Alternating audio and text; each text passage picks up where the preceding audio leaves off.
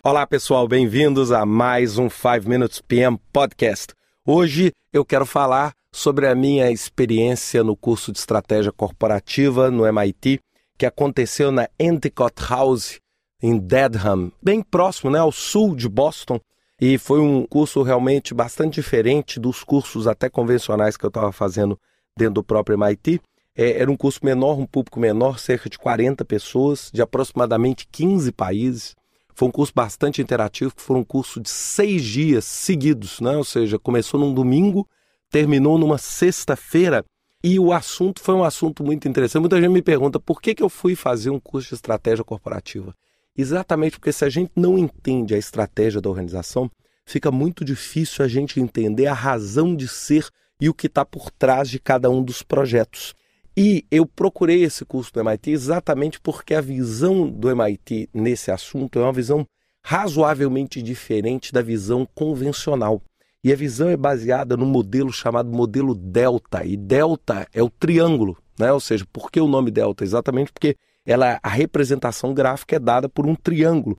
E esse trabalho foi desenvolvido por um dos professores provavelmente, se não o professor mais brilhante, está entre aí entre os três ou cinco professores mais brilhantes que eu já tive a oportunidade de assistir aula, que é o professor Arnoldo Hax, é, o professor Hax, que escreveu o livro Delta Model Reinventing Your Business Strategy, e ele começou o curso falando de uma forma muito interessante para a gente poder entender como é que as organizações operam. E ele disse o seguinte, que a maior preocupação dele era o conceito tradicional da estratégia, que, por exemplo, o conceito tradicional do Porter, que é o que? As cinco forças, onde você tem a rivalidade dos competidores, a rivalidade dos novos entrantes, as mudanças de mercado.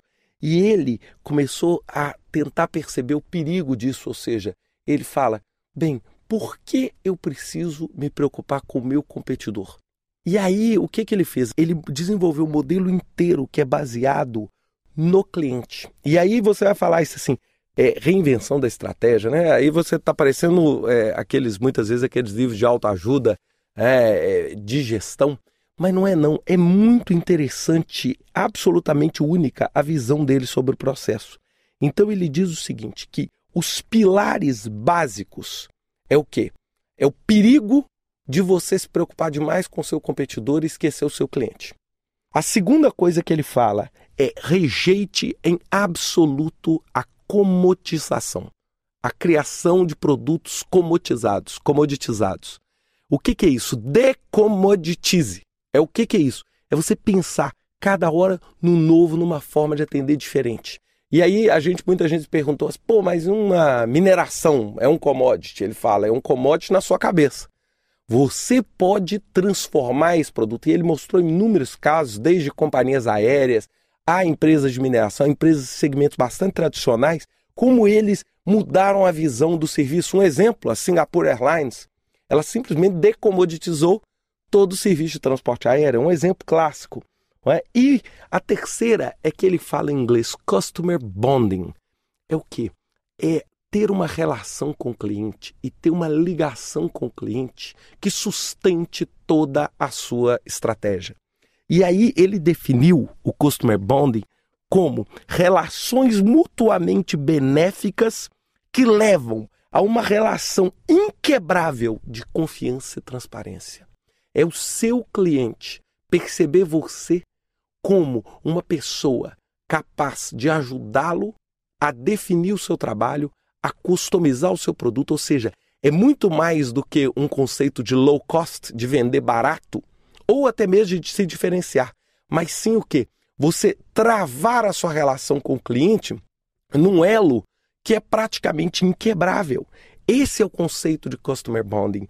E basicamente ele faz isso em três esferas. Ele tem um desenho de um triângulo que ele chama de delta model, e nesse triângulo você tem três pontas. Na ponta inferior direita, você tem o que ele chama de melhor produto, best product. No canto inferior esquerdo, você tem Total Customer Solutions, ou seja, a solução total do cliente. E lá em cima você tem o System Lock-in. E você anda do canto inferior direito para o canto inferior esquerdo para o topo. Então, ou seja, você anda no sentido horário nesse triângulo, começando da base inferior direita. E ele diz o seguinte: que a estratégia convencional sempre começa olhando o produto. É? Ou seja, a estratégia inicial é o quê? É basicamente low cost e diferenciação. E essa estratégia precisa ser revista porque com baixo custo e apenas diferenciação, eu não gero essa relação com o cliente, essa integração com o meu cliente que vai me permitir a ter um conceito de system lock-in lá em cima. Então, olhem só como é que é interessante. Então, ele, ao invés dele falar, preocupe com seus competidores, com o que o mercado está fazendo, não. Preocupe com o cliente. Foque exclusivamente na necessidade do cliente e no valor que você agrega a esse cliente. Quanto mais valor você agrega a este cliente, mais próximo de system lock-in, ou seja, o que a gente chama de trava, é? com o cliente, você vai obter. E aí você vai desenvolver toda a sua carteira e o seu portfólio estratégico de projetos usando Balance Scorecard, usando este desdobramento da estratégia, visando entender esse processo. Só que esse processo eu vou explicar mais detalhadamente para você desses três pontos na semana que vem, com a segunda parte desse podcast sobre o modelo Delta. Até semana que vem.